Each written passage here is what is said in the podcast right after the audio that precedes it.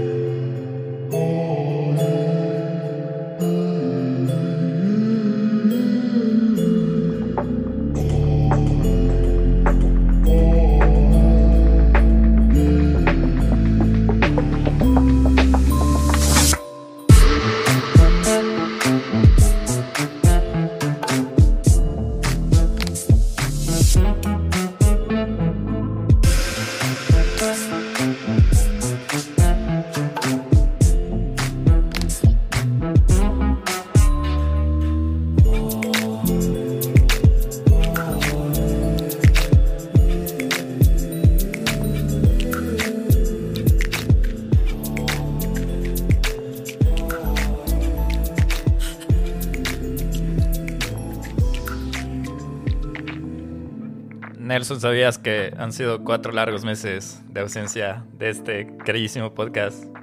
Hoy me está poniendo a pensar cuatro meses de ausencia. Pero tenemos cuatro excelentes razones para volver. Qué bestia, los invitados de hoy. Es Sí. increíble, no puedo creer lo que estoy viendo, en serio, es es súper, no sé, o sea, recién terminé de ver el- la serie, el reality, y verles aquí, ahí, eh, bueno, para la gente que no nos está pudiendo ver, ya van a ver en, en los posts, pero estamos con, con gente de- del, del reality, del juego Calamar Challenge, y qué bestia, están con sus, con sus chompas, casacas y con sus sacos, como, como lo digan en, en cualquier país. Y no sé, me, me trajo muchos recuerdos porque yo estaba ahí como que, dale, ¿dónde está el 136? ¿Dónde está? Buscándoles en todo, en todo lado y ya, ya vas cogiendo afinidad con algunas personas. Pero bueno, no, no más spoiler, Guillo. Qué manera de volver. Sí, eh, ya no pudiste contar la emoción, pero bueno, está bien.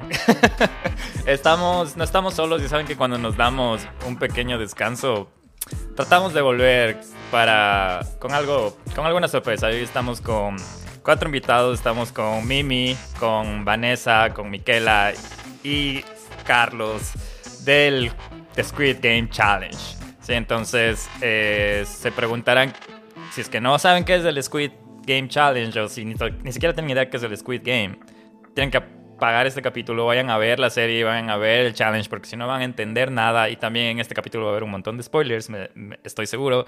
Pero sí, eh, para darles la introducción ahora mismo, ellos son los pocos, son los únicos, y me corregirán ahí ustedes, pero creo que fueron los únicos latinos o los de, de la representación de los latinos y se autodenominaron. Hispanohablantes. Sí, hispanohablantes. Se autodenominaron el Latino Gang. No sé si tiene algo que ver con su, su, fa- su gusto a J Balvin o qué onda. Pero bueno, eh, bienvenidos Carlos, Mimi, Vane y Miquela. ¿Cómo están? Bien, gracias por tenernos. Gracias, sí, gracias por tenernos aquí. Felices de estar con ustedes, claro. Y como decía el Nelson, cada quien con su, con su, con su chaqueta de, de- del juego del calamar. Y, Excepto Vanessa, sí, como justo siempre. a eso iba. ¿Cómo estás, Vane? Hola, hola. Gracias por tenernos, por invitarnos. Estoy súper emocionada de estar compartiendo la noche del día de hoy con ustedes y súper, súper ready para contar todo lo que vivimos. ¿Qué dicen si, si empezamos diciendo que digan su nombre y el número de jugador que eran para las personas que ya les identifiquen quién eran? ¿Quién quiere empezar de todos ustedes? Miquela quiere empezar. Sí, muchísimas por tenernos en realidad. Este, estoy súper emocionada de poder compartir esto con ustedes. Yo soy la jugadora número 265. Eh, mi nombre es Miquela Rocó y soy de Perú. Vanessa. Hola, hola, pues yo soy la jugadora 135, eh, soy mitad costarricense y mitad salvadoreña, así que yo siento que estoy representando a todo Centroamérica en el reality show. Ah, bueno, yo le voy a continuar porque yo soy justo el número que le, te sigue. Soy Carlos, soy el número 136 y orgullosamente ecuatoriano. Ecuatoriano, claro que sí. Mimi. Hola, mi nombre es Mimi Mesa y soy el número 386. Soy mexicana, nacida en México, pero ahora vivo en los Estados Unidos. Nice, chévere. Nelson, ¿tú tienes alguna otra pregunta antes de empezar o alguna cosa? Tengo muchas preguntas porque la verdad cuando vi la, el- la serie de Netflix eh, me pareció bastante interesante la, la mentalidad del creador del juego de calamar, ¿no? Que bueno, ya nos irán contando ustedes poco a poco cómo, cómo es que de ley deben saber muchos, muchos más datos que nosotros acerca de- del juego porque ustedes fueron parte de ello, vivieron eso antes de solo ser un espectador más, nunca espectadores, chicos, siempre puse, pasaron ahí. Entonces eh, fue increíble. Para mí lo que es el juego del calamar, como yo lo veo, eh, me parece un, desde el punto de vista eh, de un poquito de estrés, de psicológico también, porque no solo se trata de, de un juego, ¿no? Que es para adultos, que en, la, en la serie gente supuestamente muere. Aquí en la, en el challenge me gustó ver cómo la gente no se podía mover después de que le explotaban. O sea, en verdad era como que ya estabas muerto ahí. Pero bueno, también trata temas de lealtad, de la supervivencia, muchos temas de moralidad eh, que están muy apegados a, la cultura de, cada región. Y también es muy importante eso por, eh, ustedes como buenos representantes de, los hispanohablantes, de los latinos eh, también en la parte cultural se veía el, modo. O sea, para mí sí eran buenos participantes, no como esos otros por ahí que, que se torcieron y todo, ¿no? Entonces, yo creo que sí, o sea, habla mucho de la personalidad, de las emociones de cada uno, de cómo la naturaleza humana puede llegar a, a cambiar eh, en situaciones de estrés. Entonces, eso también es muy importante porque quizás no es un juego eh, de la vida real, pero quizás nos podemos comportar así en situaciones mucho menos desesperantes, ¿no? Entonces, sí, sí es algo medio, medio chévere el tema de la ilustración. Y pues bueno, no sé, Guillo, ¿quieres empezar con alguna pregunta en específico para alguien? Eh, yo más o menos solo para darles un poco de contexto por qué estaban participando y solo me llama bastante la atención porque era uno de los, es uno de los premios más grandes en la, en la televisión, en 4.5 millones de dólares. Entonces ustedes estaban a, eh, a punto de ganar, ya les dijimos que iba a haber spoilers, pero solo el hecho de participar en un juego así, arriesgarse a eso, eh, hablábamos antes de grabar que mm, esto se llama Donde vive el miedo y requiere también valentía para inscribirse al juego. Entonces me gustaría como que empezar por ahí, no sé, eh, si tú quieres empezar, Micaela, eh, ¿qué te llevó a, a inscribirte al casting de, del Donde vive el, del Donde vive miedo, perdón, del Squid Game, The Challenge, que, y cómo, cómo es el proceso, así para que les cuentes un poco a la gente que, que no vio el tras cámaras de cómo fue desde ingresar a la página web, eh, si tuviste dudas antes de ir a, a viajar y cosas así, no sé si nos cuentas. Eh, mi proceso, eh, bueno, la motivación por la cual quise aplicar primeramente fue porque yo he visto la serie El Juego del Calamar cuando recién salió, la vi con mis hermanas, entonces todo lo de mi familia decían como que sí, sería súper chévere si tú ingresas y participas en el juego. A mí me encanta este, jugar no solamente juegos físicos, pero también de mesa y todo eso, entonces yo dije, ¿sabes qué? Esta sería una buena oportunidad. También eh, para poder contribuir y lanzar como que mis redes también al público por si me dan tiempo en el am, juego, digo en el show jugando el juego del calamar. Entonces el proceso para mí fue, eh, hice la aplicación online en el website que dieron de casting y después de mandar mi aplicación, no sé cuánto tuve que esperar, pero justo cuando estaba mandando la aplicación estaba trabajando en una oficina, entonces era como que me di no me di cuenta del tiempo que había pasado, pero de la nada me llaman por teléfono y me dijeron, oye, leímos tu aplicación, este, quisiéramos hacerte una entrevista por teléfono. Entonces hice la entrevista por teléfono y después dijeron, eh, posiblemente te mandamos un correo electrónico para que hagas la segunda entrevista, que esta iba a ser en Zoom entonces la iban a hacer un poco más larga la entrevista, un poco más de preguntas. Entonces después fui y hice el Zoom con ellos y me dijeron que de todos, creo que fue como 30 minutos, me dijeron, vamos a cortar y editar y vamos a mandar solamente un minuto a Netflix eh, para ver si quisieran trabajar contigo prácticamente.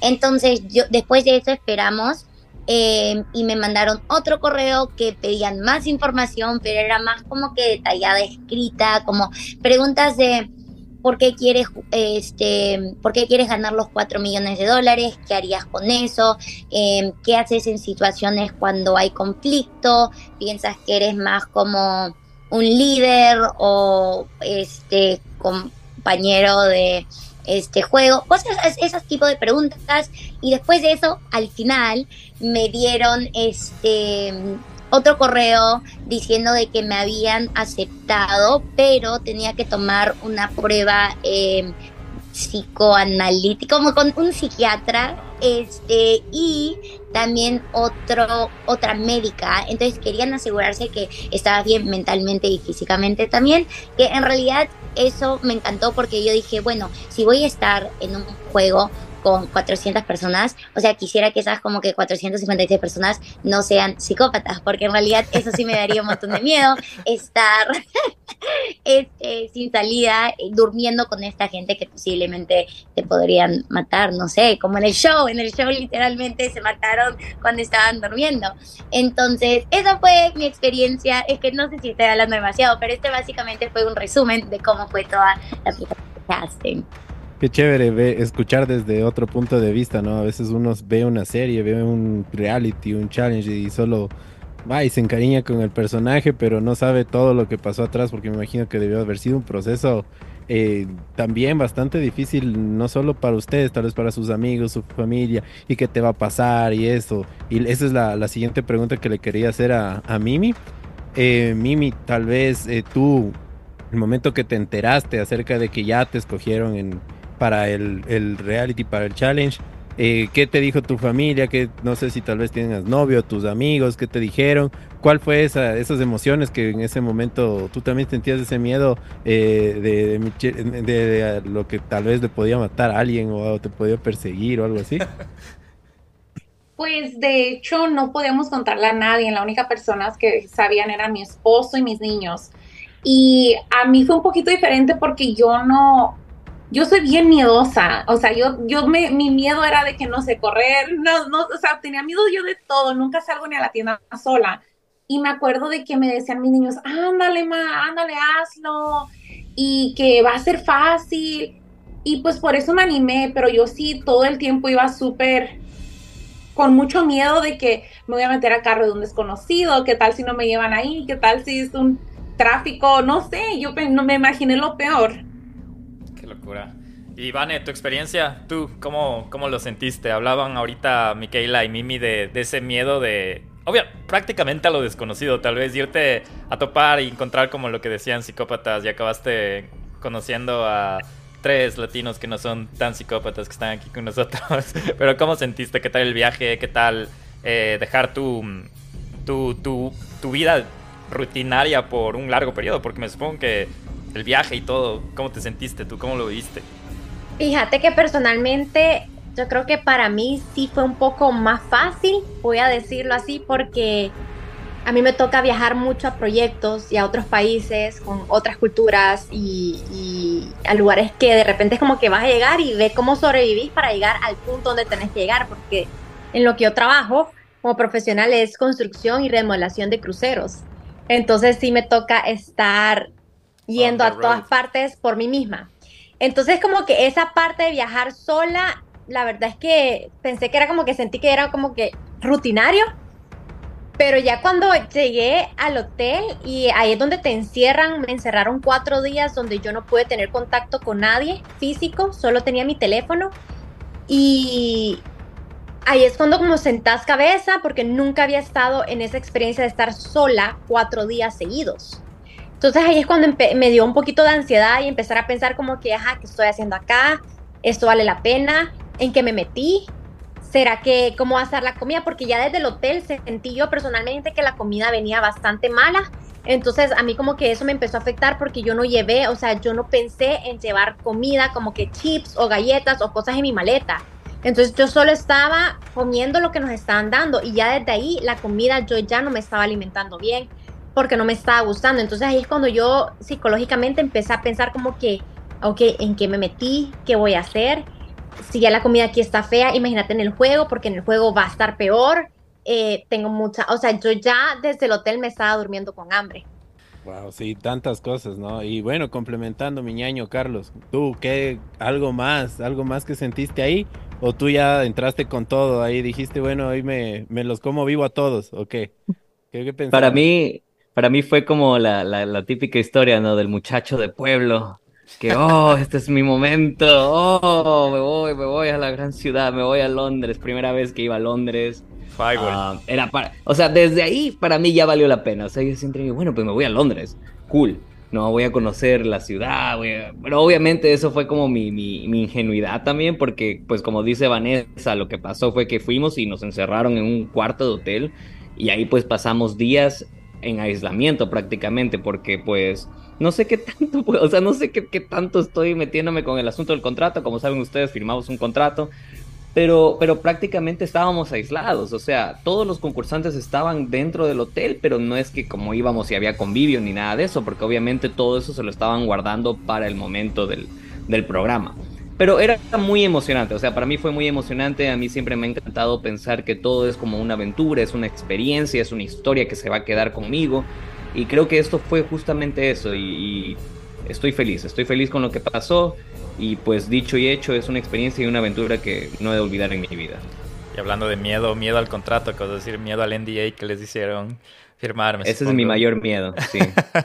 eh, Qué bacán, o sea, súper, súper, es un lujazo tenerles a ustedes acá, conocer esos detalles que, que no se conocía acerca del, del reality, del, del, challenge, le vamos a decir así.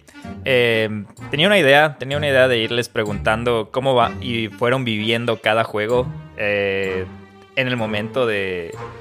Ya sabemos un poco de cómo, cómo, cómo se inscribieron, ¿no? Cómo llegaron a ese momento y suena un poco hasta del libro cómo hacer un reality, el hecho de aislarles a ustedes, de tenerles ya en un momento bajo presión, de empezarles a testearles desde el momento en que ustedes pusieron pie en el hotel.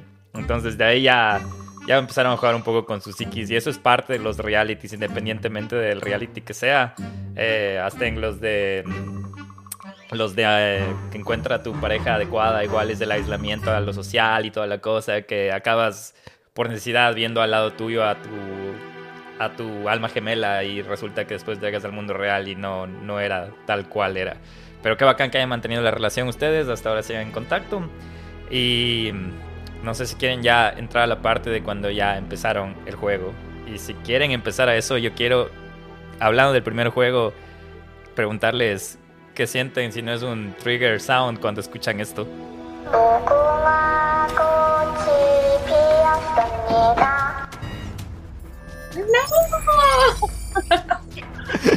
Me encantaría que pudieran ver las caras eh, de ellos cuando vimos esto. Y vamos a hablar del primer juego, del, green light, red light o luz verde, luz roja. Em, podemos hablar de la polémica que, de la que se está hablando en este juego. Eh, como les decimos, no es donde vive la, la polémica, es donde vive el miedo, pero podemos hablar de eso porque le contaba a Carlos que em, leí dos artículos de Variety y de Rolling Stones donde se habla del del tema de las demandas o de las, las ¿cómo les llamaban a ellos? Las, el ambiente inhumano que les tenían en... Y yo sé que pueden usar esto con pinzas para no violar su NDA, pero mm, más o menos quiero contarles lo que yo leí y quiero que me digan si fue cierto o fue mentira. Entonces, lo que decía en este artículo que leí decía que primero, para el primer juego les despertaron a las 3 a.m. de la noche para viajar dos horas al lugar donde tenían que grabar, que era un ex hangar militar. ¿Verdad? ¿O, o falso? Verdad. Verdad. Ok. Verdad. Verdad. Ah, Carlos cabroncito, no, le tiene miedo. oye, quiero, quiero entrar a la segunda temporada, oye. Como el meme, que- tengo tengo miedo. que estar, tengo que estar tranquilo, claro, hay que saber cómo decirlo. Pero no, es verdad, es verdad. Eh, el siguiente tema que, que hablaba este artículo era de las temperaturas bajo cero, de que era un lugar súper frío, era en el invierno en, en UK, y que, que les proveyeron ropa a ustedes, que les dieron unas chaquetas antitérmicas, les dieron eh, underwear, la ropa interior térmica, pares de calcetines, y en el artículo decía, pero que al momento de grabar ustedes les habían dicho que no pueden usar nada de eso. Y que tienen que abrirse obviamente la jacket para que se pueda ver el número y el momento que explota. Eso dice el artículo que les habían dicho. Tienen que estar con, solo con la camiseta blanca y el jacket encima para que se vea cuando explota el disparo. Entonces eso no sé si es verdad o no, pero eso estaba dentro de... Yo lo puedo clarificar eso. Falso, No, yo creo. nosotros sí, todo el momento estuvimos con ropa térmica, tanto pantalón térmico como camisa manga larga térmica. Arriba teníamos la camisa normal teacher y después la chaqueta. Eso sí, el frío era tan, tan grande que como cuando tú vas a la nieve, no es suficiente lo que teníamos puesto porque la chaqueta es una chaqueta del- delgadita. Y sí nos dijeron que no nos la cerraran para que se viera el número. Pero igual, quieras o no, por más que tú andes como con ropa térmica y una chaquetita de estas, no es la ropa ideal para este clima. Entonces, eso fue lo que pasó. Mira tú. Sí, eso es lo que Sí. Quería, quería como que clarificar si es verdad este artículo, porque... ¿Y qué opinan ustedes de esto, de, de todas estas quejas? ¿Qué, qué opinan? Si quieren... De... Son losers. Pues sí, son losers, pero poniéndome en el papel de ellos, a mí lo que sí no se me hacía justo es que, por ejemplo, los que nos estaban grabando traían sus gorritos, sus bufandas, la carita bien calientita y nosotros literalmente rojos con el moco de fuera. O sea, yo pienso que yo, si yo también hubiera perdido, yo también fuera loser. O sea, literalmente, literalmente el moco a mí, a mí se me salía, se me salía así por la cara y no podía moverme, no podía ni secarme. Pero como era tan frío, se secaba. O sea, inmediato se secaba todo y era como que ni siquiera ya lo sentías, porque, o sea, ni bien salía y ya estaba seco del frío. Ah, nos dieron también estos hot hands, que era Ah, como eso dentro del- de los lugares nos daban los hot hands para tener. Y para mí esa fue mi estrategia. O sea, para mí yo tenía los hot hands dentro de mis de los de los bolsillos del chaleco y yo ahí andaba con mis manos jugando con los hot hands mientras estábamos todos paralizados y esa era mi distracción y obviamente pues la muñeca no podía ver a través del bolsillo, ¿no? Entonces era como que la forma de distraerme y, y poder sobrevivir por siete horas ahí paralizándome. Pero a mucha gente, yo me acuerdo que estábamos en la fila y a muchos nos quitaron esos cositos antes de empezar el juego. Ah, Sí, mira. no los quitaron, pero no los, mucha gente no los regresamos. Te los tenías que meter adentro de... Yo me los metí, yo lo hice, pero a Te los mucha tenías que meter... Hubo otra cosa, nos dieron de esos y mucha gente se los puso en sus pies para aguantar el frío y resulta de que cuando duramos mucho ahí, pues les estaba quemando el pie y por eso es que la gente se movía porque no aguantaba el calor de los pies.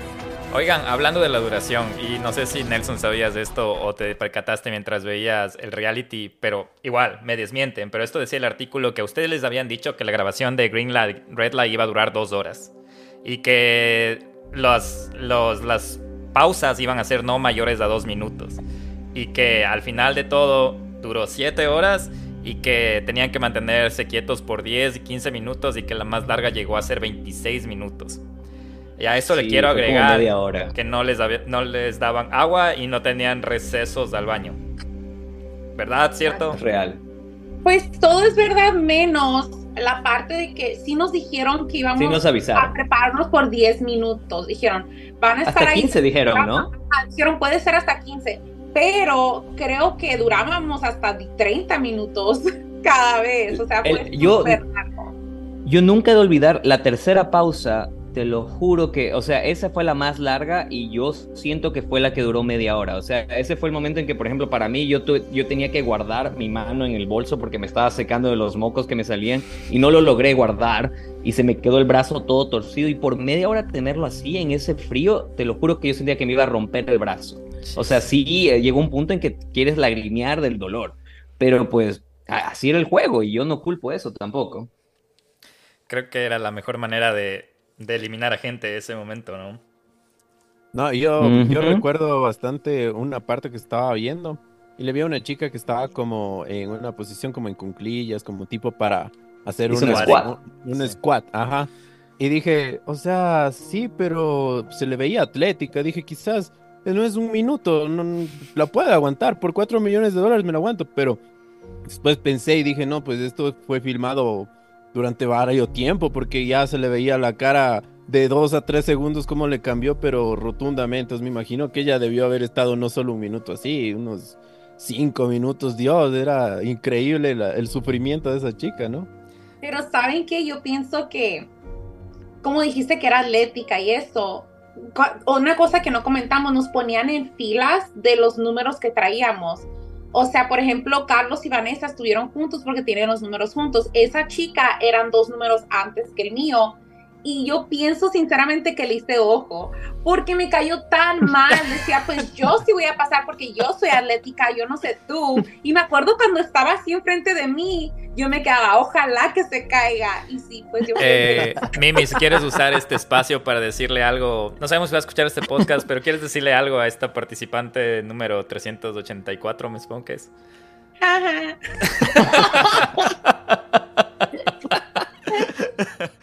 yo como idiota, la primera hice un swap y todos decían, bueno, esa es una posición donde vas a estar muy estable. Entonces yo dije, ok, ya voy a hacerlo porque ahí no me voy a caer, no sé qué. Y mis piernas terminaron muertas, estaban que me quemaban. Yo decía, ok, pero Miquela, no vas a fallar el primer juego en la primera ronda que te eliminen. Entonces yo creo que lo único que me ayudó fue el orgullo, porque si no, inmediatamente hubiera sido como la chica y me hubieran eliminado como que rapidísimo. Pero le entiendo porque ella lo hizo a la ya penúltima vez.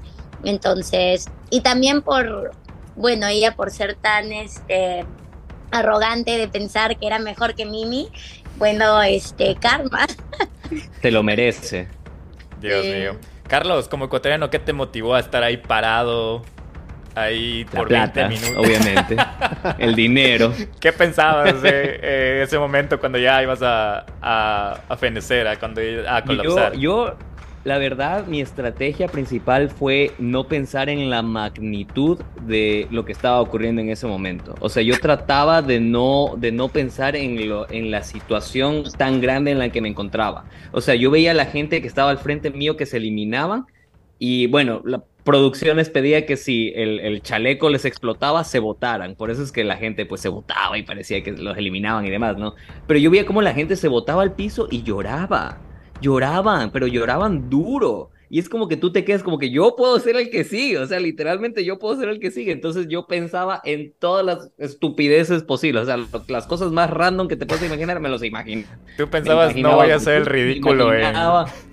Te juro.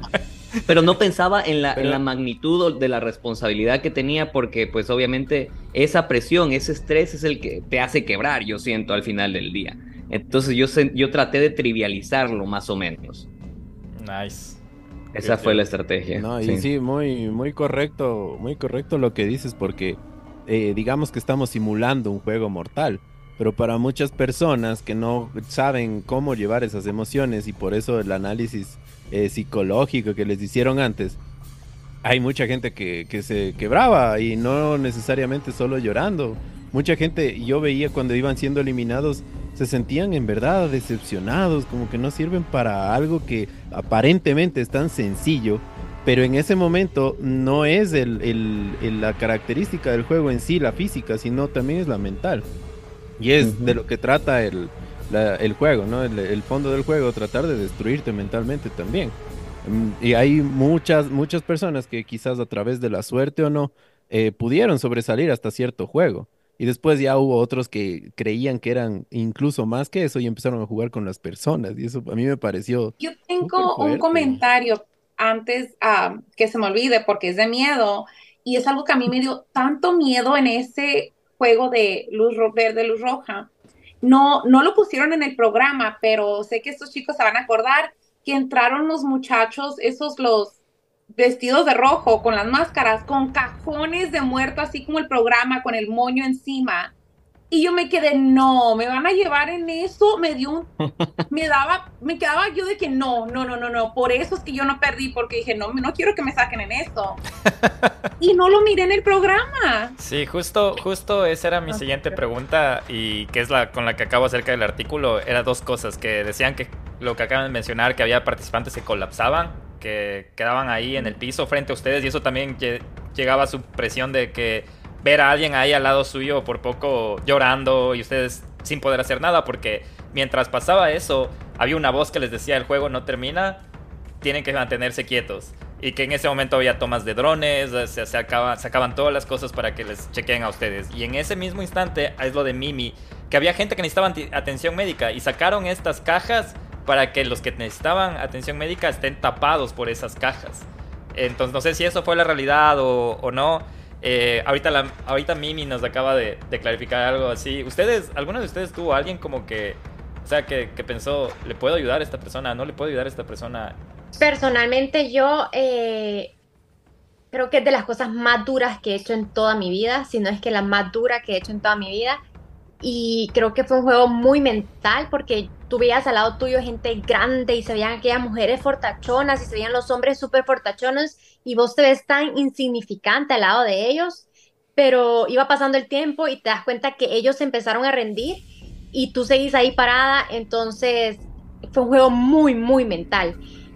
Otra cosa, o sea, sí, la gente caía a la par tuya, o sea, caía desplomada a la par tuya y fue como un poco, en mi punto de vista, como que a mí me agarró un poco de ansiedad el no poder ayudarlos, porque no sabes si están bien o están mal, si necesitan ayuda tuya o no porque yo no quería arriesgarme por alguien que no conozco.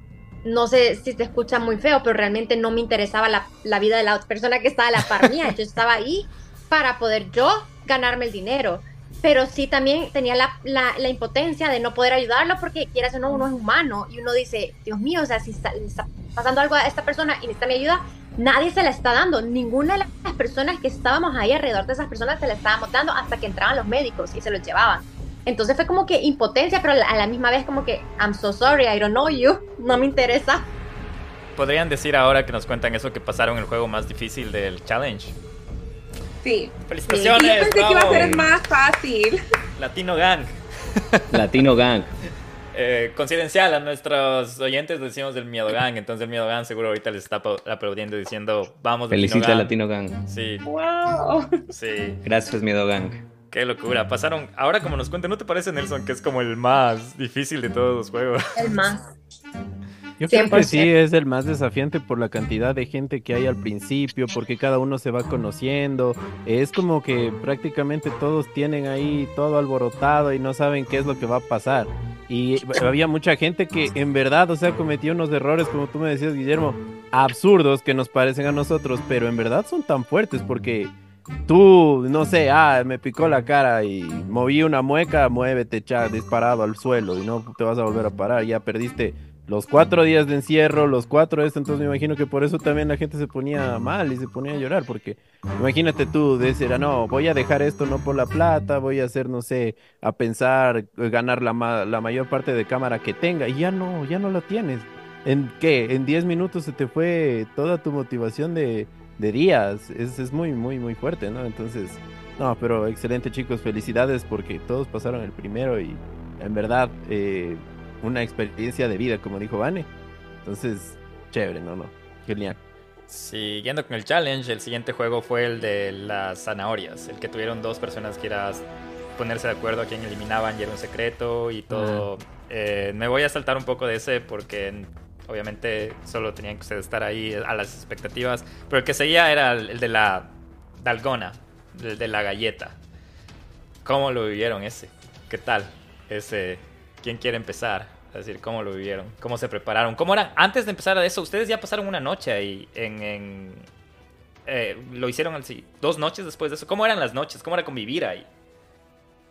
Uf, uh, yo nomás quiero decir que era, era muy exhaustivo, creo que es la palabra. Era como que muy, de verdad que drena energía, porque la primera, en el momento en que tú entras a los dormitorios, obviamente es la emoción. Primero, recalcar que en los dormitorios nadie se podía esconder de las cámaras, no es que la gente pasaba desapercibida, habían cámaras en todos lados, todos los rincones, en todo lado había una cámara, pero obviamente no es que era crew, no era gente con cámaras, sino que las cámaras estaban todas colgadas en las paredes, en, los, en las camas, etcétera, etcétera. Entonces cuando entramos, ah, todo el mundo quería salir en cámara todo el mundo quería hacer bulla y, que se los vea y gritaban y la emoción y no se y no paraba, o sea, eran horas y horas y horas de gritos, de emoción, de baile, de ta ta ta. Y por ejemplo, yo, o sea, por ejemplo, en mi en mi experiencia, o sea, desde mi perspectiva, pues era como que me drenaba mucho la energía y era como que te cansaba también eso, porque la gente pues obviamente quería salir en Netflix, quería estar ahí, quería verse participar y demás. Y, mucha, y todo el mundo se empezaba a presentar, a conocer. Entonces eran días muy sociables, eran días como que te, empujaban a que tenías que en cada lugar que tú volteabas ya hablabas con alguien nuevo, que por una parte excelente, genial, fue increíble, pero por otra también como que era muy cansado, por lo menos a partir de ese juego, ¿no? Desde el primero al segundo. Esa es mi, mi, experiencia. Vanessa, estás moviendo la cabeza. ¿Qué, qué, es, ¿Qué es lo que no estás de acuerdo? Ay, sí, no, para mí fue espantoso. O sea, honestamente fue horrible porque toda la gente, a mí me gusta cuando vos sos genuino, cuando se nota lo real que sos. A mí no me gusta pretender que estoy feliz cuando no estoy feliz. Venimos de un juego donde hemos llegado al hotel a la una de la madrugada, no cenamos esa noche, pasamos siete horas de frío, pasamos, aguantamos ganas de ir al baño, no cenamos y nos meten a los cuartos, nos levantan temprano el día siguiente y ya nos meten a los cuartos a las personas que pasamos y toda la gente está con energía full y no los, y no los, ¿sabes? O sea, eh, está bien que estén así, pero es que yo sentí que la gente estaba fingiendo, o sea, yo no tengo energía, a mí no me ha dado de comer, yo no he dormido, yo estoy cansada, yo no sé qué pasó ayer, no sé qué estoy haciendo aquí. Eso era lo que yo pensaba, yo no quiero conocer a esta gente. Yo decía, o sea, era tanta gente, a mí no me interesa conocer a esta gente. Entonces yo agarré a, a Carlos y para mí Carlos fue mi compañero de soporte. Yo decía, no quiero hablar con nadie, es que me están drenando. Lo que él dice es verdad, o sea, de verdad, yo no quiero, no me interesa quiénes son. Y más de que yo decía, para mí mi estrategia era como que pasar desapercibida, porque sí, obviamente todos queríamos tener más tiempo en televisión, pero yo dije, ok, yo me tengo que concentrar en los primeros cuatro juegos a pasarlos. Esa fue mi estrategia, pasarlos. Una vez tú ya pasas los cuatro primeros juegos y ya hay menos gente, ya vas a tener obviamente más TV time pero al principio era ahorrar mi energía porque estaba yo, yo, yo estaba que me moría, o sea, me moría. Estrategia, no me importan los de ahora, me importan los que voy a, a matar y saber quién voy a matar. Qué locura. No nos dejaban decir la palabra ni matar, ni nos dejaban decir que nos morimos. O sea, cuando pasaron los primeros dos juegos decíamos, oh, they killed us, o nos mataron, o eliminado, o bla, bla, bla, eliminado. No, tienen que decir eliminado, ¿no? Entonces, como que, como que, es que la gente se metió tanto en eso, ¿no? O sea, la gente quería jugar a que pues los, iban a matar. O sea, era como que parte también de la diversión en ese sentido y era como que la psiqui también, pero pues no, no dejaban decir eso. Qué loco.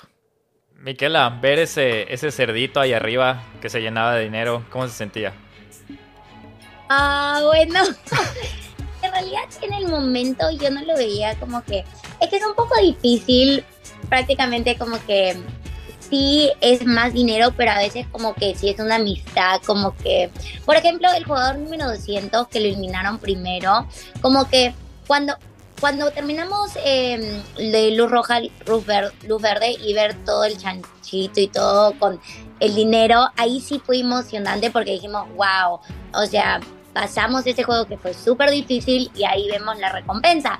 Pero después cuando eran como que jugadores con los que eran tus amigos y habías hablado, es como que se siente un poco diferente, ¿me entiendes? Entonces al ver que ya cae 10.000 es como que, wow, yay, 10.000, pero a la vez es como que, ok, mi amigo le eliminaron del juego, entonces nunca más lo vas a volver a ver porque obviamente somos de todas partes del mundo. Entonces yo creo que en ese sentido yo cuando estaba en los dorms era más como que yo estaba haciendo conexiones con otros jugadores. Em, capaz yo tenía la, la energía, no sé, pero para mí yo lo veía como que quiero socializar con la mayor cantidad de gente y poder conocer a todas esas personas porque me parece un poco interesante conocer gente de todo el mundo. Entonces yo creo que yo tenía como que una perspectiva diferente, pero sí obviamente era bien emocionante ver todo el dinero en el chancho y cómo caí y todo eso. Carlos solo estaba como que eso va a ser mío.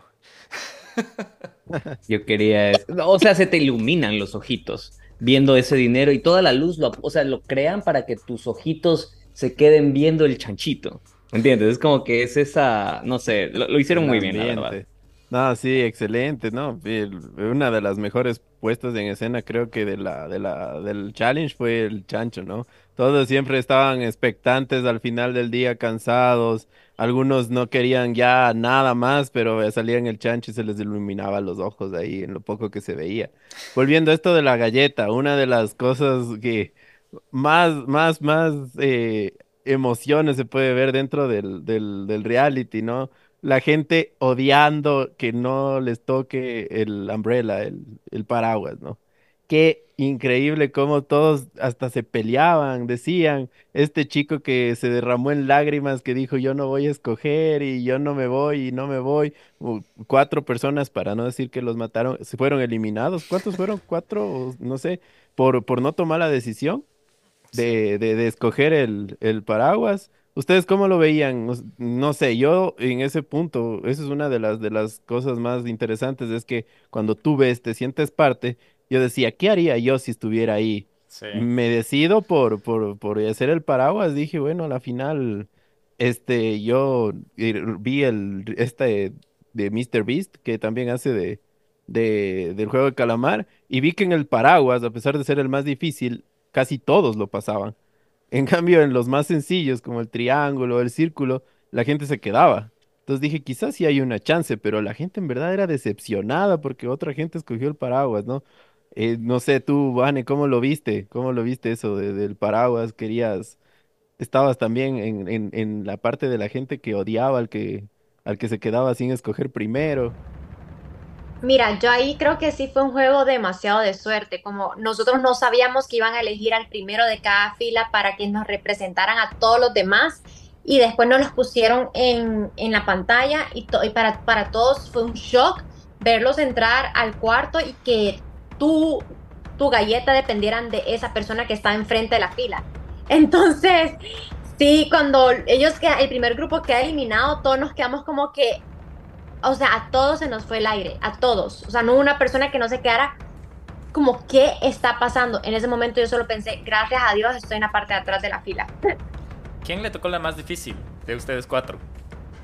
A, nosotros, a, Carlos, Miquel y yo tuvimos la estrella. ¿Tú, Mimi, cuál tenías? Um, el triángulo. ¿Y difícil, fácil?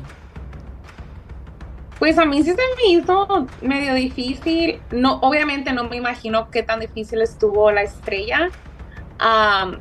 y me acuerdo que yo tenía, no nomás el pendiente de que iba a quebrar mi galleta, pero yo tenía tanto pendiente entrando ahí y me quedé, oh my, primer lugar, mis amigos los, se van a ir.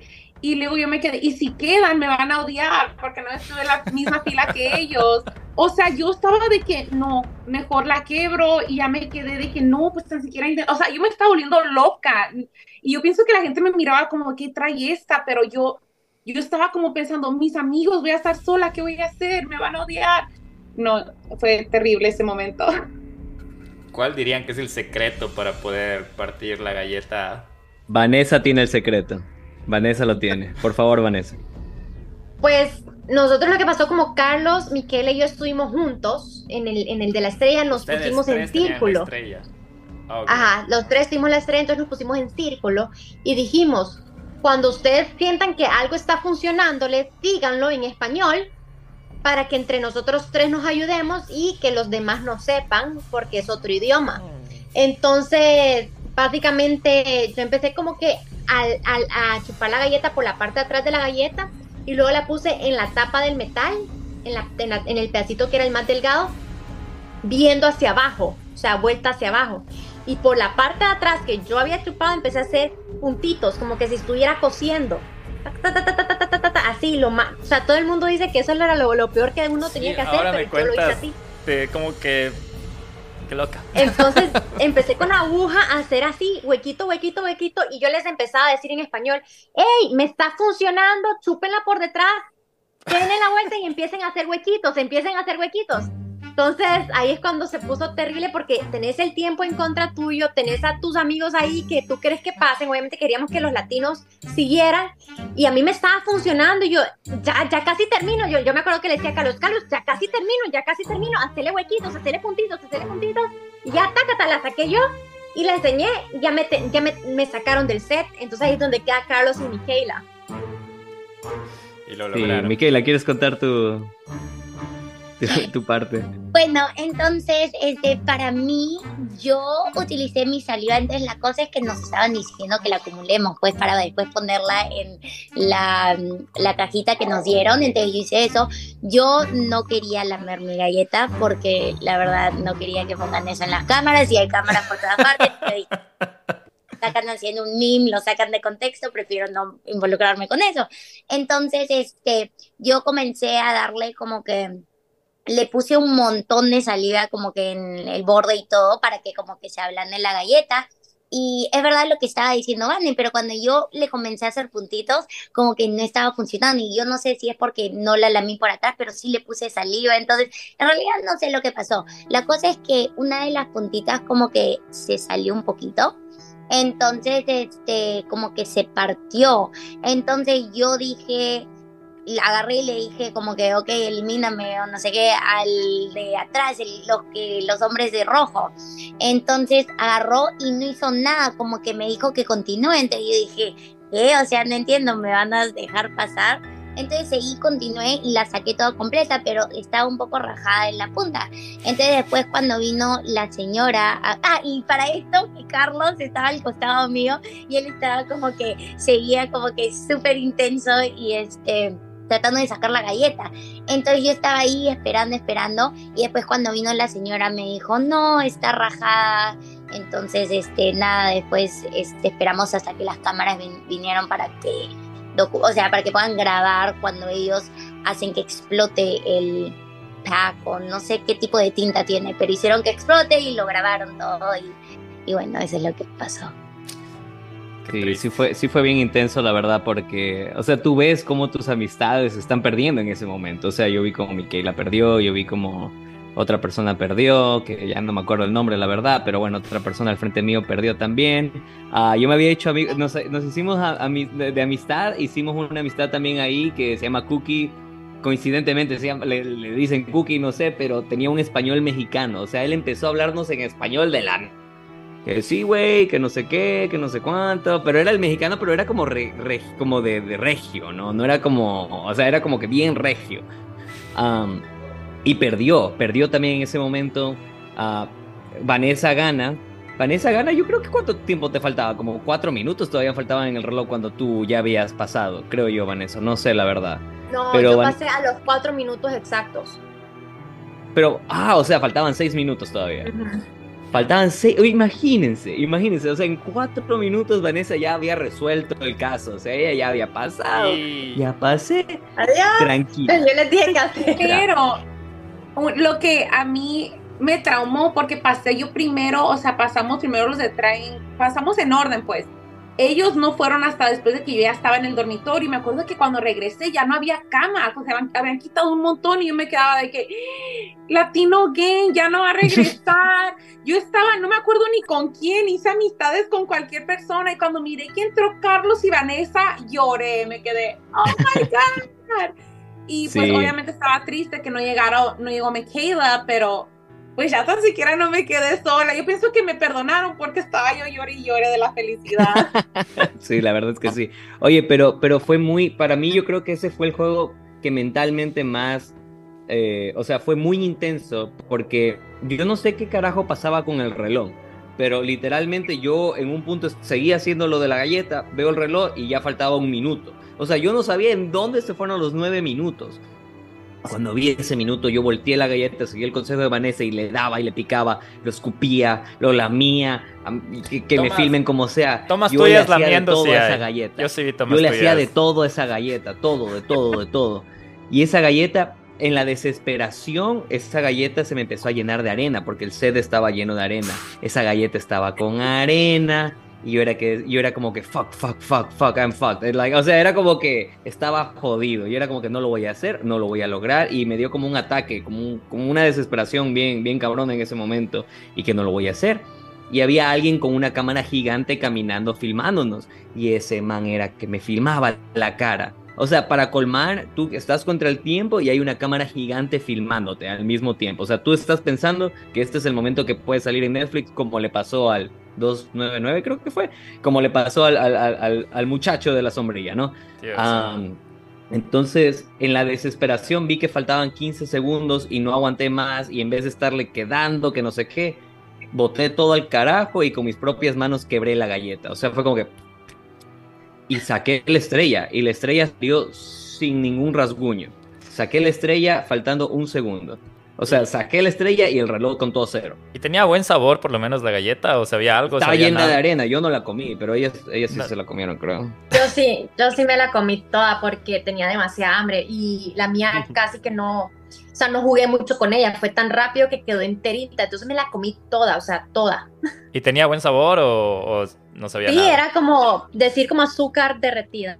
Hmm, Qué rico. Qué pena, verdad que no. Con no, esa hambre no, no valía pedir a tus compañeros, no, no. Te juro que no. A mí daba asco con tanta baba, la mía parecía caldo. O sea, ay, no, la saqué y salía así la baba, porque yo me estuve aguantando mucho mi saliva, que cuando la tiré era demasiada que hasta tuve que tirarla en arena, o sea, era, no, me daba asco.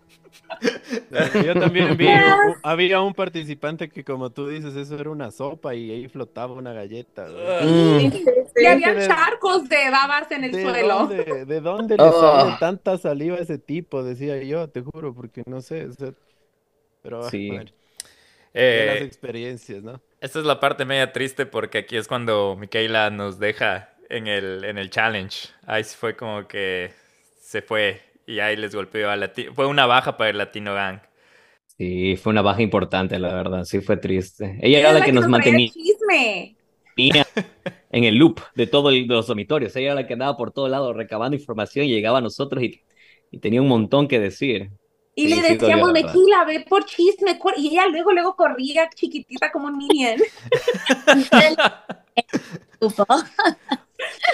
Oigan, y ya, ya pasando del juego de la galleta, el siguiente juego era este del teléfono que les acercaron a. trajeron este teléfono a los dormitorios. Y ahí es cuando yo les vi la primera vez que estaban como que un poco de relajados hasta que llegó el teléfono. Como que empezaron a hacer, a hacer un poco de sociedad ahí. Ahí es cuando yo te vi ya con, en el grupo de Gombane y con otro grupo que estabas, Carlos. Entonces, mm. pero ¿cómo, ¿cómo se vivió eso de que traigan un teléfono? Me acuerdo de que este otro participante, no me acuerdo el número del participante, 408 creo que era o algo así, que no quería soltar el teléfono. Y a la final... 198. 198. Eh, no quería soltar el teléfono. Y a la final le pasó factura el no soltar el teléfono. ¿Cómo, cómo se vivió eso? Merecido. Bien hecho. No les caía bien el jugador 198. No, pues de hecho, ya sé que me están todo el diálogo práctico, pero es que no nos llevábamos bien, ya teníamos, nos, nos como que dice, nos agarramos en el hotel antes de empezar el programa. A mí la hizo bien gacho y yo le dije enfrente de todo el mundo, no me cae bien, no confíen en él. Y él pues ya me odiaba, pero yo pienso que él quería salir en la cámara así como de que, oye, tienes un problema conmigo y vino y me, me empezó a decir de cosas, yo comiendo sentada muy de que, no, pues ya te dije que no me caes bien. Y en eso se mete Vanessa, o sea, se meten todos, de que ya déjala en paz, yo no quiero hablar contigo, se mete Vanessa y pues Vanessa puede comentar, pero em, empieza a hablar como de que, ay, no, tienes muy feo como ese acento, ni se te entiende, no hables. Y yo me cabroné porque él también tenía acento, nada más que diferente, yo racista, y ese hombre me caía re mal, que fíjese cuando lo eliminaron, todo el mundo estaba aplaudiendo, brica. Parecía que había fiesta. Nadie lo quería. A mí no me cayó muy bien de lejos. sí. Y nada luego de, lo que hacía con la ¿eh? comida, Carlos. ¿Cómo? Lo que hacía con la comida. Hoy, eh, verás, la comida. En exclusiva. Nosotros, nosotros comíamos en las mañanas nos daban avena. Todos Ok, los nos días. daban avena. To- todos los días nos daban avena, pero era avena sin sabor, no tenía nada, era literalmente la avena, parecía vómito. O sea, era como que te comías vómito, literalmente. Cosa que yo me alzaba la, la cuchara como, como que en ese mismo momento quería vomitar. Porque siempre fue como, fui como bien picky con la comida. No, es fui que como estaba mañosito. gruesa como gelatina. Horrible, horrible, horrible. Y de ahí en los almuerzos, yo creo que el mejor almuerzo que llegamos a tener fue lo de las, las, las albóndigas de carne, porque como que sí medio tenían sal, pero pues, yo creo que eso es algo que casi no mucha gente ha platicado, pero nos daban raciones diferentes. Nos daban raciones diferentes para que la gente se pelee ahí adentro. O sea, había gente que, o sea, yo por ejemplo, yo recibí mi, mi plato y tenía tres eh, bolitas de carne y la otra persona abre su plato y tenía todo el, el- el este lleno de bolitas de carne y era como que, ¿por qué? Pero era justo para provocar la pelea.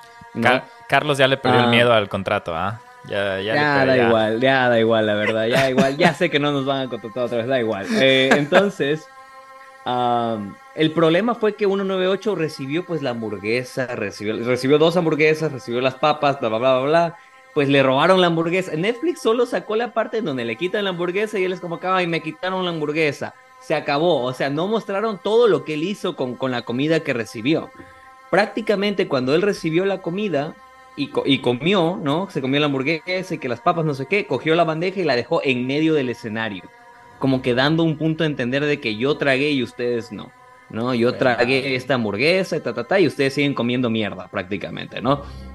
Ok, pasó. Me voy al baño, me voy al baño y en el basurero estaban las papas fritas. En el basurero. Estaban ahí eh, con todo el papel higiénico y toda la, la mierda que la, tira- Y que el la gente tira al olor que olía tan rico. el, el basurero olía, olía delicioso. O sea, yo te juro que te- tenía, me cruzó por la cabeza agarrar y, y coger las papas de la basura y comérmelas. Y yo decía entre mí, no, no puedo. O sea, no puedo. O sea, estoy al frente de cámaras que probablemente van a salir a nivel mundial y yo no puedo demostrarme de esta manera. Y no agarré las papas, pero... O sea, imagínate, el, el- el tipo quería demostrar un punto y quería humillar a la gente. O sea, literalmente los quería humillar. Era un villano, pero era un villano real. Era racista, era problemático. ah, simplemente quería pues hacer, hacer mierda a todo, ¿no? Quería ver el mundo arder prácticamente. Era muy pesado. Era muy Ujú. pesado y siempre hacía como comentarios sarcásticos y hirientes a las personas. Entonces, de verdad que lo que dice Mimi, que cuando él lo sacaron, todos gritábamos de la felicidad, pero es que no hubo una persona que no celebró que lo, lo hayan sacado. Pero en cámaras no lo sacaron. O sea, en cámaras yo me imaginé que él iba a ser el villano de la serie. O sea, es que No crearon imaginé esa historia. pero no, no lo pusieron, o sea, hubieron muchas Ajá. cosas que quitaron y yo decía, pero no puede ser si el drama estuvo tan bueno que no hayan puesto eso. Pero bueno, Es que prefirieron poner a Brighton. y Pero No, otra prefirieron cosa, poner a Brighton. Pero- perdóname, pero, o sea, solo para a- a- acatar a eso. Prefirieron poner a Brighton siendo el bully y Brighton, o sea, él, el, ¿qué? 432 creo que fue y Ajá. atacó a, al 198 en los baños. O sea, ellos prefirieron mostrar esa parte en donde él fue y trató de ser físico con él. Entonces, Ajá. 198 prácticamente se convirtió en una víctima en esa Ajá. escena. Cuando la, la perspectiva, la situación fue totalmente diferente a la que Sí. mostraron en Netflix. Y a mí, yo cuando vi esa escena me quedé loco. O sea, lo mostraron como víctima en vez de ser victimario. Exacto. No, y ¿saben qué estaba pensando yo, sinceramente, ahora que estamos hablando de eso de la comida? Esto fue plan. Lo sacaron por su protección porque la gente ya no, no lo aguantaba. Había gente que lo querían agarrar a golpes. Había gente que, o sea, de que no, vamos a agarrar a este racista. Yo estaba pensando, porque otra parte. Había que gente, habla por ella, ¿no? Había gente que le quería No, sí, es que había, nos, no mostraron que le dieron comida a otras personas, dieron donas, dieron muchas cosas, Pizza. pero solo mostraron cuando a él se la dieron, ¿por qué? Porque lo querían sacar con su gran firma, como sea, pero yo pienso porque tenían miedo de que lo iban a atacar ahí adentro. Yo saco una conclusión de, de escuchar a Mimi que tiene que tener mucho cuidado con Mimi porque cada persona que ella pone el ojo se va. Primero fue la que hizo el squad, que no recuerdo el nombre o el número, y ahora me cae mal el 198, boom. Así que más les vale a ustedes tres por su integridad física que le traten bien a Mimi. Esa es mi conclusión ahora. Y espero caerte bien, Mimi. No porque- va a ser mal de ojo. Sí. Eh, Por ya- eso estuvo en el show, por eso estuvo en el show. Drama, Hollywood. Drama, bochinche. eh, después del juego del teléfono llega el, el más, más triste para todos ustedes. Llega la tragedia. Llega la tragedia, que el mantenerse unidos les hundió como cual Titanic, ¿ah? Mala los hubiera dejado. Ese, ese fue nuestro error. Ese Ese, fue ese- nuestro error. nuestro error fue pensar como grupo en vez de pensar en nosotros mismos. Ese fue No. nuestro error. Ser No, leales, ser No, fieles. A ver, yo creo que está bien que nos hubiéramos puesto en la misma fila, pero en diferentes barcos. O sea, ¿cómo? Ese fue el No, error. cada quien tenía Sí, que ir en un sí, diferente no. barco. No, porque lo platicamos antes de meternos al, al barco y se acuerdan, yo les quería decir como, ándale, vamos en diferentes, pero pues ya no quise ser falsa y dejarlos otra vez, dije, bueno, pues me meteré con ellos. Pero otra cosa que, como dicen que no pensamos bien, yo pienso que con las cámaras, como no- nos hablaron mucho de que todo lo que tú digas lo podemos manipular a nuestra manera.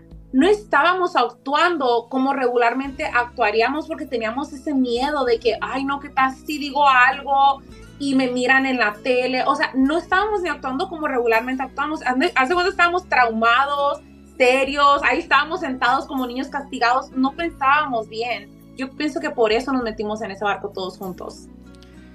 ¿Qué se sintió no estar? O sea, no. es- ese juego fue de chances, o sea, de, de probabilidades, de, de no poder controlar sus decisiones. Debe, debe haber sido súper frustrante. Yo vi sus caras, sobre todo a Vanessa y a Carlos que estaban juntos en el mismo barco.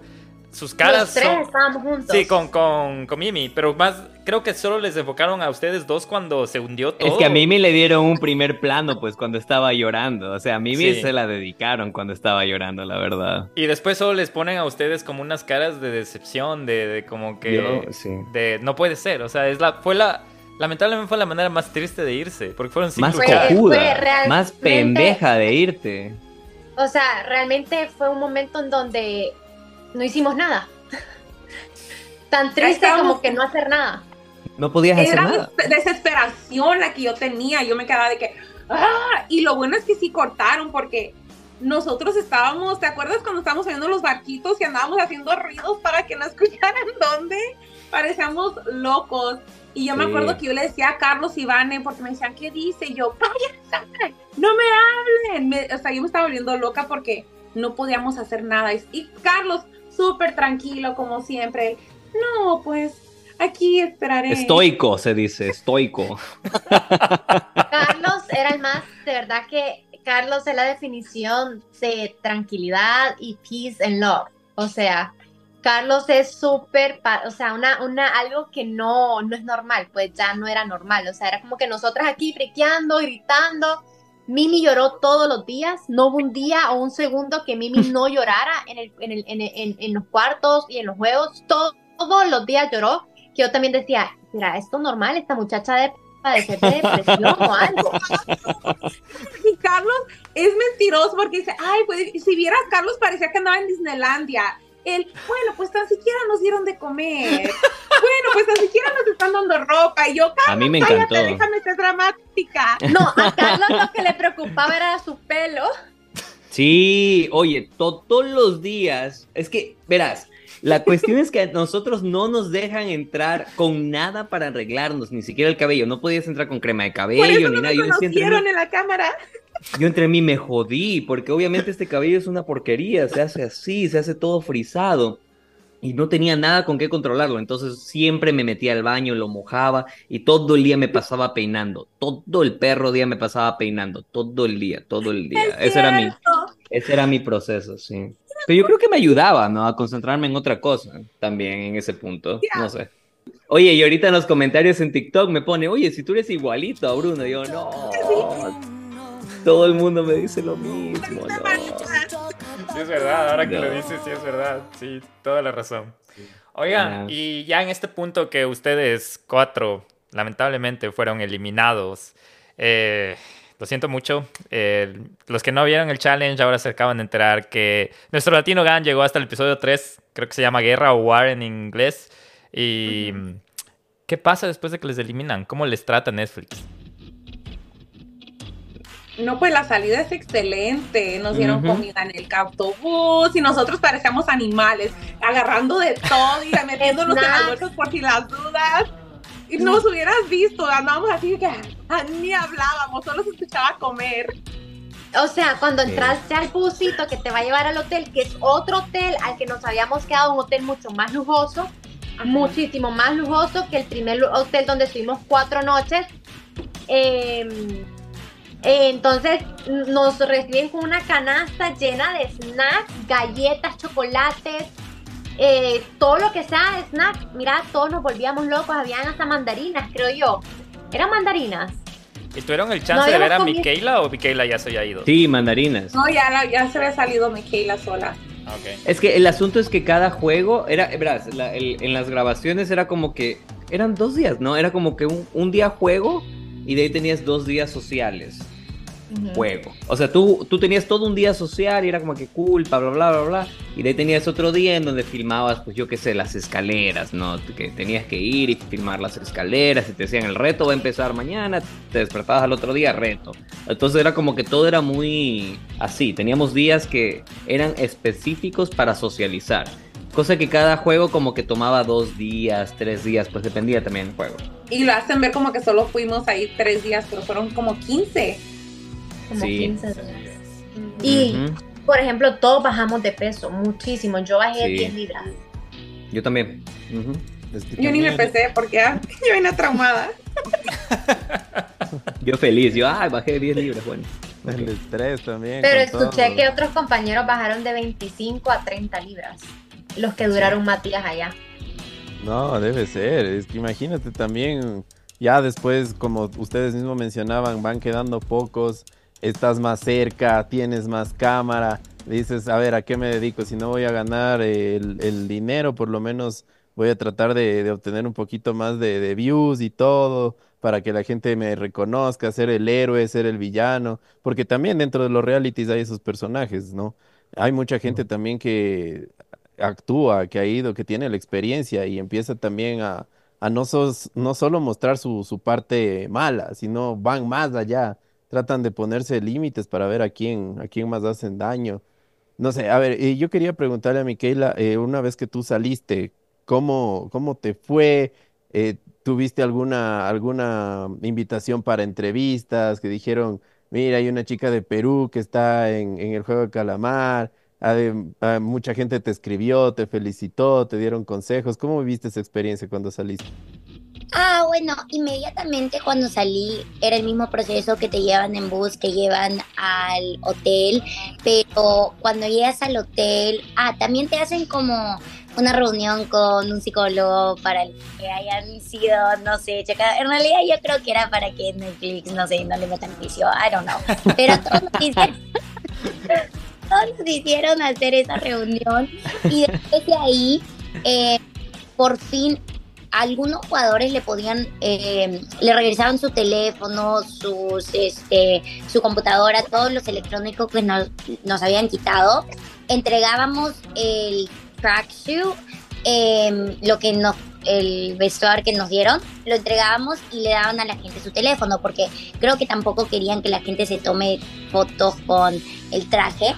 Entonces, pero los que tenían entrevistas extras, eh, no le devolvían sus celulares y tenían que hacer otra entrevista el día siguiente. Entonces a mí me tocó hacer entrevista con ropa regular y también entrevista con el uniforme. Eh, entonces, bueno, a través de todo el show también te sacan para entrevistas. Entonces, pero al con la conclusión te hacen quedar como que un día más para grabar con el traje. Entonces, este, hice mi entrevista, hice la personal con ropa regular. Obviamente no mostraron nada, eh, pero fue bien interesante porque podías como que excusar de un poco más, dar un poco más detalle de tu vida. Eh, entonces, me man o sea, tuve que hacer esas dos entrevistas. Después, por fin me dieron mis eh, mi celular y creo que traje el laptop. Y después de eso, este, nada, te mandan, tienes que ir, te regresan con tu vuelo y todo, este, el Uber y todo te lo pagan, pero Sí, fue interesante la experiencia. Eh, desperdiciaron mi tiempo un poco porque me utilizaron para un montón de entrevistas para después no eh, utilizar nada. Pero bueno, este, igual fue una, una buena experiencia. Es que, pero recientemente la gente sabe que estoy en el show porque antes era todo secreto desde, no sé, febrero, enero. ¿Cuándo terminamos? Creo que eh, a fines de enero hasta ahora todo era como que no podíamos contarle a nadie. Oye, pero Miquela, Miquela, pues eh, de verdad, la llamaban, a cada rato la llamaban a la, a la sala de entrevista, porque no, a, a, ninguno de nosotros nos llamaron, lo llamaron a Miquela, era la que más llamaban. Mimi tengo entendido que la llamaron en el último momento, que tampoco fue al aire eso tampoco. Lloraba, Pero a Miquela la llamaban tanto que nosotros teníamos, eh, pensábamos que obviamente pues ella iba a salir bastante, ¿no? Y nos emocionaba cada que ella iba, nosotros éramos como, oh my God, Miquela otra vez. Va a hablar y, de nosotros. Miquela, ajá, no, y Miquela llegaba y nos decía, hoy día hablé de ustedes, hablé que sí, dije sus nombres, dije sus números, que ustedes son mis mejores amigos, que ta, ta, ta, ta, ta, ta, y nosotros sí, sí, nada. Oigan, y ahora que ya me supongo que ya vieron el juego, ya vieron cómo terminó, ya de todo el tema, ¿creen, creen que hubieran logrado llegar a la final después de... Y lo, digo antes de que me digan su respuesta, a mí me pareció, y hablamos con el Carlos a, hace unos días, yo le decía, yo no lo hubiera logrado. Porque era un desgaste mental, lo mismo que hablabas de que te drena energía, de que yo hubiera tenido tal vez mi punto de quiebre en alguno de esos momentos. Eh, yo soy bastante social, tal vez si se me iba uno, eh, me iba como que destabilizar todo el, el resto del, proceso. En el hecho del, en el ese de los, de los vidrios, en los puentes, eh, a mí me, da, me hubiera dado vértigo caer, como caer, no sé cómo exactamente caían, pero yo pensaba entre mí, no hubiera, hubiera estado feliz que no llegué a eso, porque si caía en uno de esos lugares, ahí iba, iba a estar llorando como Mimi. ¿Qué piensan? ¿Lo, ¿Lo, hubieran logrado? Yo honestamente pienso que cualquiera hubiera podido pasar. Porque honestamente un feel era como que ni fu ni fa. O sea, peor es nada. La persona con, o sea, cero personalidad, cero nada. O sea, era como que iba pasando. Phil estuvo con nosotros en los barcos. Por eso. Y, y, no le pegaron al barco de él. O sea, yo siento nosotros. que cualquiera de nosotros hubiera podido estar porque realmente fue mucho de suerte. Ir pasando y lo que le funcionó mucho a Phil fue como ser como low profile, o sea, ir pasando desapercibido, que esa era mi estrategia, ir pasando, entre menos sepan de mí, menos van a sentar, sentir que yo soy una rivalidad, ¿me entendés? El mismo Sam era muy tranquilo, muy, muy tranquilo, cero drama, entonces ellos fueron pasando muy así, desapercibido, la chica que es colochita, que no me acuerdo el nombre, que es como sorda, creo yo. Mm. Ah, sí, sí, sí, recuerdo, recuerdo. Ella también, o sea, cuando estamos todos juntos, la veía solita, tranquilita, o sea, entonces yo creo que fue mucho, mucho, mucho de suerte y cualquiera de nosotros hubiera podido estar ahí. Claro. Yo no.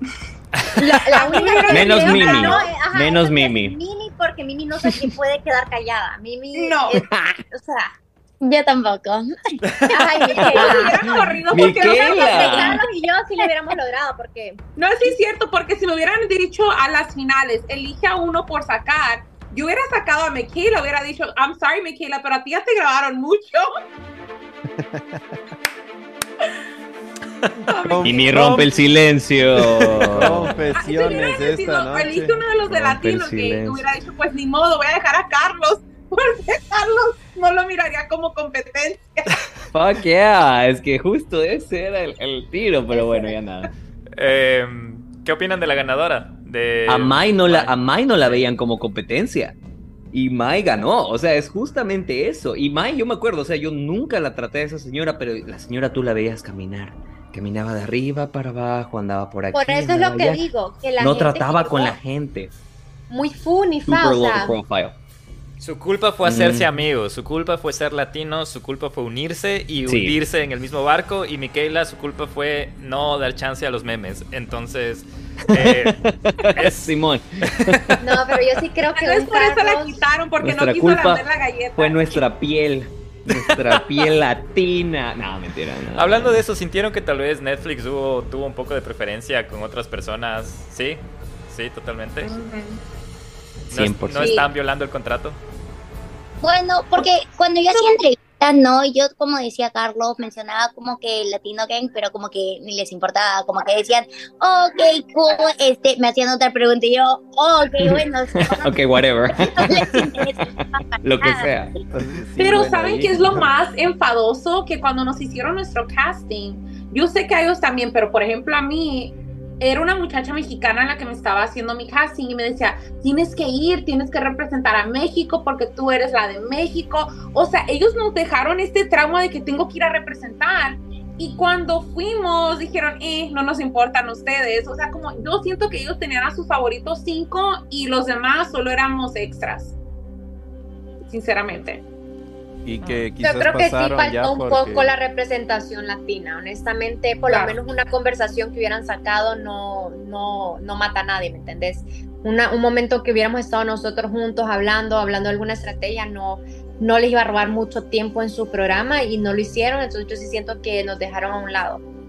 Y ellos sabían que estábamos hablando en español porque todos los de producción sabían cuando escuchaban, porque a cada rato nos estaban escuchando y sabían que un grupo hablaba en un idioma que ellos no entendían. Entonces, sí, yo creo que ahí fallaron porque, como decía Vanessa, ha podido ser ni siquiera 30 segundos y hubieran capturado. Porque imagínate que Chiva hubiera sido, vos estás viendo como latino el programa más grande del mundo hasta este momento y escuchar una conversación en español y que en ese momento salgan las letras en inglés para que la gente que, que habla este idioma del inglés esté eh, entendiendo lo que los eh, latinos están hablando. Hubiera sido como, wow, o sea, es que había hasta un grupo latino, pero la gente no, yo creo que ni saben que estábamos ahí. Y a mí me sorprendió, y le decía a Carlos, me sorprendió bastante el hecho de que haya latinos en este reality. Cuando Carlos posteó en su Instagram que era el jugador número 136, y te dije, yo pensé que él estaba hizo algo falso de un clickbait o algo para su, creación de contenido. Y dije, ¿será cierto? Y fue la razón por la que vi el programa. Y ahí dije, hijo de madre, está aquí. Y se sintió súper chévere ver que había gente, 436 personas. Tenían una diversidad increíble para, para enfocarse en cualquier lado. Pero sí, sí, por eso les preguntaba si sentía un poco de preferencia pero mientras estamos hablando y mientras están escuchando esto, ahorita pueden inscribirse a la segunda temporada, ¿no? La gente que está escuchando. Así que, latinos, vayan a representar y vayan a decir en el micrófono, fílmenme. Mientras más mejor, sí, vamos. yo pienso que como que dice ellos, ellos tenían una agenda de que tenemos que poner lugar, una persona de cada lugar, pero al estar ahí no les importó. Y aunque yo pienso tal vez porque hablábamos mucho español, pero producción iba y nos decía a veces, oh, hagan esto o hablen de esto, nos pudieran haber dicho hablan inglés nada más que no. Yo pienso que no les importó los latinos para nada. Qué locura. Yo lo, único, yo lo único que creo es que espero yo, ¿no? Obviamente yo creo que, bueno, no sé, tal vez sea ingenuo pensando esto, pero yo creo que ahorita hay mucho hispano que está de mucho hispano, mucho latino que está demostrando esa inconformidad de que no vieron a su gente participar. O sea, yo he visto muchos comentarios en TikTok, por ejemplo, he visto muchísimos comentarios de muchísima gente habla hispana que es como que, o sea, sí habían latinos, qué tiro, ¿por qué no pude verlos? ¿Por qué no me sentí representado? ¿Por qué no pasó esto? Y espero yo que Netflix se dé cuenta de eso, ¿no? Que, que el estudio que, que, realizó esta producción se dé cuenta de eso y que el, el, la comunidad hispana, la comunidad latinoamericana es gigante, es un mercado gigante que a mí me sorprende muchísimo que hasta el día de hoy, hasta en el año 2023, no se han dado cuenta de que tanta audiencia que pueden tener. Muchísima gente de aquí de Latinoamérica está que consume esta serie como locos. Y ahora imagínate, o sea, se emocionan simplemente al escucharnos hablar en TikTok de que estuvimos en el programa. Imagínate si no, de verdad hubieran visto esa representación en Netflix. O sea, les hubiera dado muchísimo más enganche, la verdad. Nosotros somos chingados, pero yo pienso que la próxima etapa, o sea, la próxima serie sí van a poner hispanos porque hay mucha gente que está hablando en TikTok, Instagram. Ah, hicimos entrevistas de que gente de que pues wow, ni siquiera salimos mucho y ellos están súper felices. Yo pienso que los hispanos tienen más poder de lo que piensan. Este año, si ustedes ven, mm, perdón que mencione esto, que es una estupidez, pero o sea, eh, Latinoamérica está representando demasiado fuerte. Tenemos a Messi, que fue mundial, Argentina, eh, tenemos Miss Universe Nicaragua, eh, tenemos el Miss Universe que fue hecho en El Salvador, tenemos a Bad Bunny, o sea, ¿qué más quiere? O sea, ¿cómo no? O sea, ¿qué les hubiera costado de verdad una línea, una conversación. Tenemos a Peso que- Pluma. tenemos a Peso Pluma, o sea, a Karol G, o sea, que, que- Shakira, o sea, ¿qué les está pasando por la Están mente? encima del mundo, sí, cierto. Y ahora que lo mencionan, justo ah, leía un artículo de que basado en Spotify, en los Estados Unidos los artistas más escuchados son hispanohablantes, entonces están hasta Sí. hablando de un declive del idioma inglés. Entonces, Ujú. sí, ser ¿Cómo se latino, dice? La regaron. ser latino está de moda, así que Así es. Claro. todas Pero estas personas que están aquí son las más codiciadas del mundo y lamentablemente no, no supieron aprovechar su, su, su, su material que tienen en Netflix. No más les queda decir, después no me anden buscando, ¿no? No, Pero- búsquenme, búsquenme. Yo voy otra vez. Yo voy otra vez.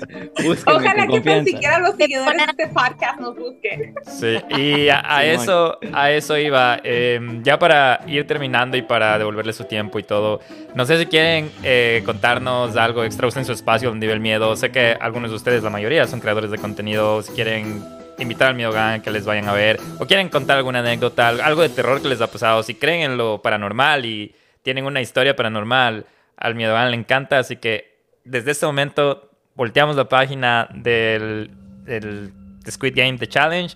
Una vez más, Nelson y yo les felicitamos porque llegaron, eh, ganaron el juego más difícil, llegaron a representar a, cada una de sus regiones y más que todo lle- llegaron a representar eh, Latinoamérica o Hispanoamérica. Y nosotros agradecidos de que estén acá y también orgullosos de que lo hayan logrado, señores. Y ojalá algún día nos podamos sentar y tomar una cerveza. Pero tienen algo más que agregar de, de cada uno de ustedes, donde les pueden ir a seguir, lo que ustedes quieran. Es suyo el donde vive el miedo. Eh, yo les voy a contar mi, eh, mi única experiencia paranormal que he tenido. Y bueno, también decirles que me pueden buscar en TikTok y en Instagram como HeyVane23. HeyVane23. Y bueno, eh, mi abuelito se murió y lo que hicieron en mi casa, mi abuelita decidió fue quemarlo. Entonces ella guardó sus cenizas en su cofre y, y lo tenía en el cuarto de ella, ¿ok?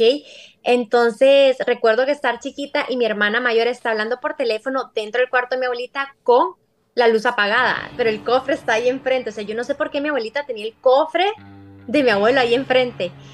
Ella, dice mi hermana que ella sintió y nosotros estábamos a la par que literalmente le tocaron así el brazo y ella ha pegado un brinco y ha salido corriendo y fue como que este, aquí tiene que estar Tato porque me acaban de tocar. Fue demasiado, demasiado escalofriante. O sea, fue horrible sentir la sensación de tener a alguien ahí y ver como que las cenizas ahí enfrente tuyo y que ella haya sentido eso y estar tan cerca. Así que eso me pasó como Qué que en mi familia. Uy. ¿A ustedes les ha pasado alguien, alguien más? Mimi, Miquela. Yo sí tengo una historia, pero está un poquito larga, déjame la hago chiquita. Yo cuando ver. tenía 10 años, mi mamá se casó con mi padrastro y él es gringo. Y pues nos fuimos a vivir a su casa, así una casa súper bonita, grande y todo, ¿verdad? Pero cuando llegamos había ropa en los closets y nos dijo, oh, es que yo tenía unas muchachas que me limpiaban mi casa, o sea, súper fancy. Y yo, ok, pues ya de repente la sacaron. Y lo raro es que yo me acuerdo que cuando yo dormía en esa casa, de repente así se cuenta que cuando prendes la luz, que todo te cambia. Yo me acuerdo que despertaba en el suelo. O que era una casa gigante, una casa hermosa. Y pues me pasaban muchas cosas de que estaba viendo la tele, se apagaba, se prendía. O sea, estaban pasando demasiadas cosas y una vez me acuerdo que me estaba bañando y se apagó la luz y yo salí llorando y bueno, yo pensaba, estoy, tal vez tengo miedo porque es casa grande.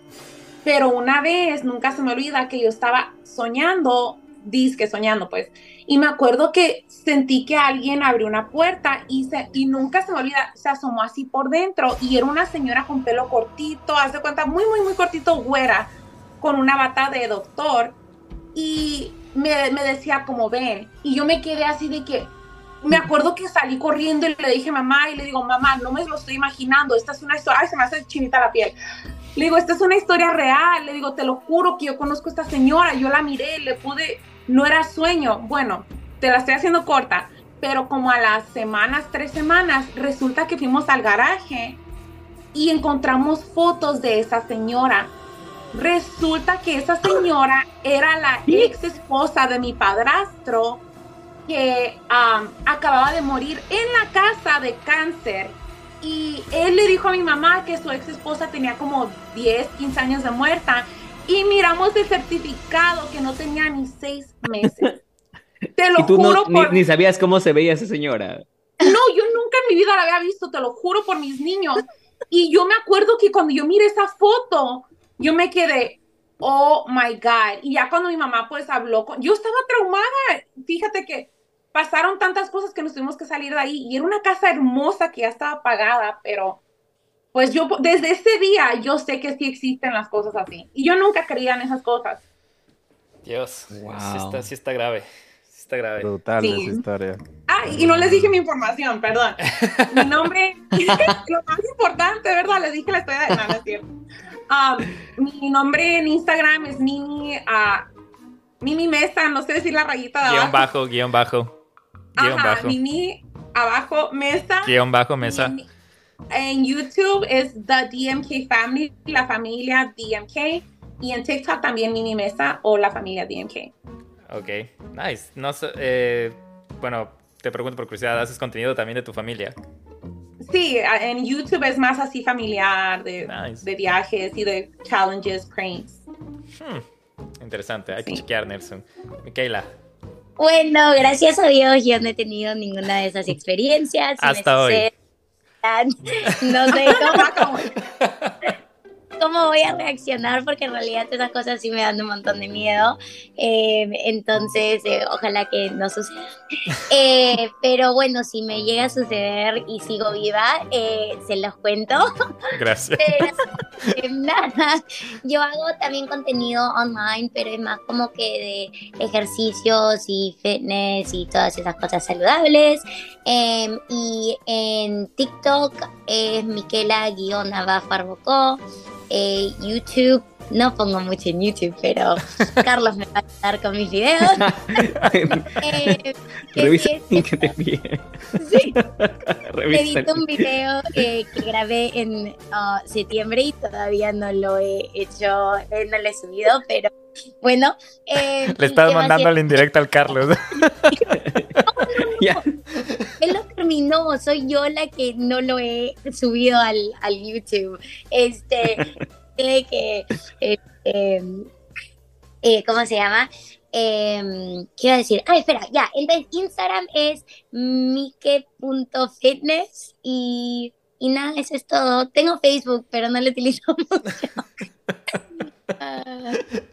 Bueno, y yo, yo la... Bueno, para mí la experiencia más paranormal que me pasó es que yo pasé como una semana y media enterita, enterita teniendo esto de que se me dormía el... Muerto. ¿Cómo es que le dice que el muerto se te, se te duerme, no? O algo así, ¿no? ¿Cómo es que le llaman esa expresión?